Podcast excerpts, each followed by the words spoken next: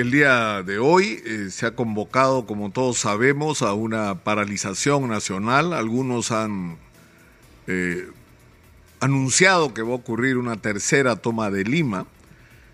Eh, a esta hora de la mañana, cuando son las 8 y 7, no hay señales de manifestaciones mayores prácticamente en ninguna región del país. Sin embargo, es altamente probable que haya manifestaciones a lo largo del día, no solo en Lima, sino en, los puntos críticos que ya se convierten en, clásicos de, zonas en las que van a ocurrir las protestas y estas seguramente ocurrirán sobre todo en el sur del país, eh, en particular en, Puno, en Madre de Dios, en Ayacucho. Eh, sin embargo, eh, y luego de, hacer la, invocación a quienes participen a estas manifestaciones y hacerlo con responsabilidad, sin violencia, eh, respetando la propiedad privada y pública y respetando también el derecho de aquellos que no quieren protestar. Eh, y teniendo en cuenta además una cosa que es significativa, que mucha gente que no quiere salir a protestar hoy no es que esté contenta con cómo están las cosas. No es que la gente que no quiere salir a protestar está feliz con el estado en el que se encuentra nuestro país en estos momentos. Lo que pasa es que está agobiada por la crisis económica, porque hemos tenido pandemia y tras la pandemia hemos tenido la crisis internacional y hemos tenido el fenómeno del niño y hemos tenido alzas de precios y, tenemos además eh, esto todo esto en un contexto de, una situación que solo puede ser definido como un tremendo desmadre político. Hemos tenido seis presidentes en siete años. Seis presidentes. O sea, ningún país puede sobrevivir ni ir para adelante ni progresar en un contexto de esta naturaleza. Entonces, yo creo que así como se hace la invocación a, la, a quienes eh, pretendan participar en protestas el día de hoy, eh, de que éstas se hagan pacíficamente y que se aísle a los provocadores que siempre hay, a los violentistas, a los que van a tratar de buscar la confrontación, que van a tratar de eh, atacar los locales públicos, también hay que hacer la invocación a las autoridades que actúen también con responsabilidad, como se ha hecho además en otras oportunidades. En el Perú ha habido protestas importantes donde no ha muerto ninguna persona, porque la policía especializada sabe cómo manejar situaciones incluso cuando se producen desbordes. Y esto, la, la solución cuando se producen estas situaciones de tensión no es disparar a los manifestantes. ¿no? Hay otras maneras de, de contener las manifestaciones y de poner orden y de hacer respetar la propiedad pública y privada.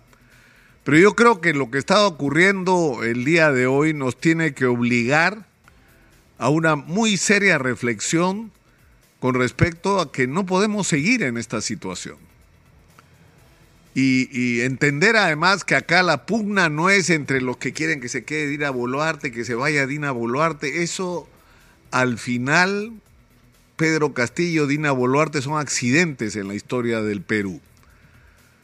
De lo que se trata el día de hoy es comprender de una vez por todas que tenemos que poner un punto y aparte en lo que ha sido nuestra historia las últimas décadas. ¿Se han dado cuenta ustedes que hemos estado envueltos en una pugna que primero fue partir el Perú en dos? Es decir, a favor o en contra de Keiko y se ha elegido presidentes no por sus virtudes, sino porque no salga Keiko. Y en la última elección lo que hemos tenido es una vez más la división, pero por esas cosas que solo pasan en el Perú, los mismos que te decían que si votabas por Keiko ibas a entregar el país poco menos que al narcotráfico, eh, eran los que con mayor pasión defendían que si no votabas por Keiko estabas entregando el país a los comunistas a que nos caigamos por el abismo de Venezuela. Y hemos estado en esta absurda polarización donde además ha ocurrido algo sorprendente, que todos los que han ganado las elecciones, lo único que han hecho en las últimas décadas es gestionar lo que heredaron de Fujimori, las políticas económicas y sociales de Fujimori, que tuvo su aspecto positivo e innegable, que es algo que todos deberíamos tener el coraje, los cojones iba a decir, de reconocer. El Perú ha crecido en términos macroeconómicos porque se tomaron medidas acertadas que hay que defender, continuar, mejorar y perfeccionar. Pero también se cometieron gravísimos errores cuyas consecuencias estamos pagando hoy y quienes se acuchillaban por tomar el control del Estado con un discurso antifujimorista llegaron al gobierno, gobernaron con el programa de Fujimori, con los aciertos, pero también con los errores, porque no corrigieron nada de lo que estaba mal. Nada. Es decir, hemos sido durante estas décadas un país que ha abierto sus puertas a la inversión internacional que ha liberalizado su economía, que ha logrado establecer niveles de, acuerdo comercial con una cantidad impresionante de países en el mundo con los que deberíamos estar haciendo grandes negocios. Pero nos olvidamos de tener un plan propio como país. Un plan propio como país, es decir, saber que vamos a tener el ingreso extraordinario de recursos que nos tienen que servir para construir algo. Y no hay ningún plan del país que queremos. Todas las iniciativas como las de, por ejemplo, la agroexportación que ha sido extraordinariamente exitosas, se deben prácticamente al esfuerzo de los empresarios y no a políticas de Estado sistemáticas sostenidas preocupadas por mejorar cada vez más lo que se está haciendo, por multiplicar todo aquello que tiene éxito. Hemos tenido a la micro y pequeña empresa principal generadora de empleo en este país y el espacio extraordinario para el emprendedurismo actuando no solamente solo, sino en contra de todas las dificultades que el Estado le ha puesto tributariamente en los municipios con los agobios sin ningún tipo de apoyo, sin ningún tipo de asesoría técnica, sin políticas de promoción que les permitan crecer y desarrollar una industria que hoy debería ser 10 veces más potente de lo que es. Es decir, no hemos tenido un plan como país de lo que queremos ser. Pero esto ha ido de la mano con que hemos permitido que se sostenga y se deteriore cada vez más un aparato del Estado profundamente ineficaz y corrupto.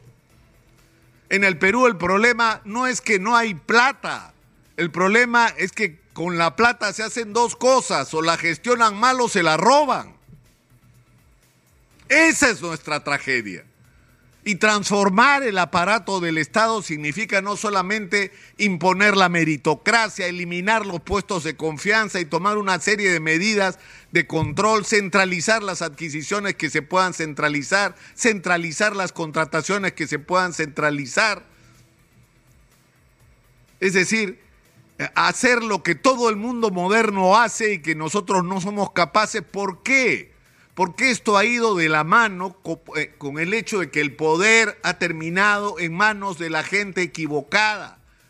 La política en el Perú, y discúlpenme, la grosería se fue a la mierda. Porque la política la está haciendo hoy gente que no, no, no merecemos. Quienes están tomando las decisiones no están capacitados para tomar las decisiones y el ejercicio de la política, lo hemos dicho hasta el cansancio, se ha convertido en el camino corto para hacerse millonario en el Perú. ¿Quiere ser rico? Sé candidato, hermanito, alcalde, gobernador, participe en las elecciones generales, sé presidente. ¿Quiere ser rico? Esa es la vía. Rapidito nomás. Lo único que tienes que hacer es seguir aceitando esta maquinaria infernal que tanto daño le ha hecho al país.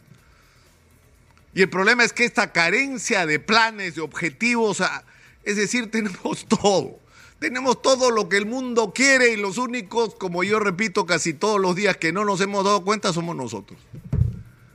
Los únicos que no nos hemos dado cuenta, que tenemos no solamente cobre, oro, plata, litio, turismo, pesca, tenemos, tenemos todo. Lo que no tenemos en la cabeza del país, en el Congreso de la República, a la gente capaz de entender la enorme posibilidad que tenemos como país y ponerse a resolver los problemas de los peruanos y no los suyos propios. Y una de las grandes tragedias y la peor señal, o las dos peores señales, es el estado de la infancia en el Perú. Porque de lo que estamos hablando cuando hablamos de la infancia es el futuro. O sea, un país con niños anémicos, con niños con desnutrición infantil crónica, es un país sin futuro. Y estamos permitiendo que eso ocurra. Y en el otro lado, la catástrofe de la educación pública en el Perú.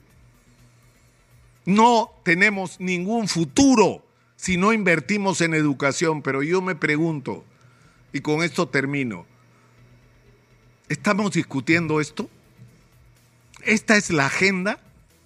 O sea, ¿se han dado cuenta cuál es la agenda que nos ponen los políticos que no tiene nada que ver con nuestros problemas y con las soluciones a nuestros problemas? En fin, yo al precio de resultar impertinente no voy a dejar de insistir en esto. Tiene que haber un cambio en el Perú. Acá no se trata de un paro, que si se va Dina Boluarte, se queda Dina Boluarte, eso no resuelve nada. Se va Dina Boluarte hoy. ¿Y qué nos hacemos mañana con el Perú? Si no nos, puesto, no nos hemos puesto a pensar lo que yo estoy planteando acá deberíamos hacer. Y no lo digo yo, yo estoy tratando de expresar lo que he escuchado de mucha gente que está preocupada por hacer esto, pero que está dispersa. Esa gente tiene que juntarse. Porque el día en que la gente que está pensando esto que estoy diciendo se junte, este país cambió. Y es lo que nos hace falta y es la tarea. Soy Nicolás Lucar, esto es Hablemos Claro, estamos en Exitosa, la voz que integra el Perú.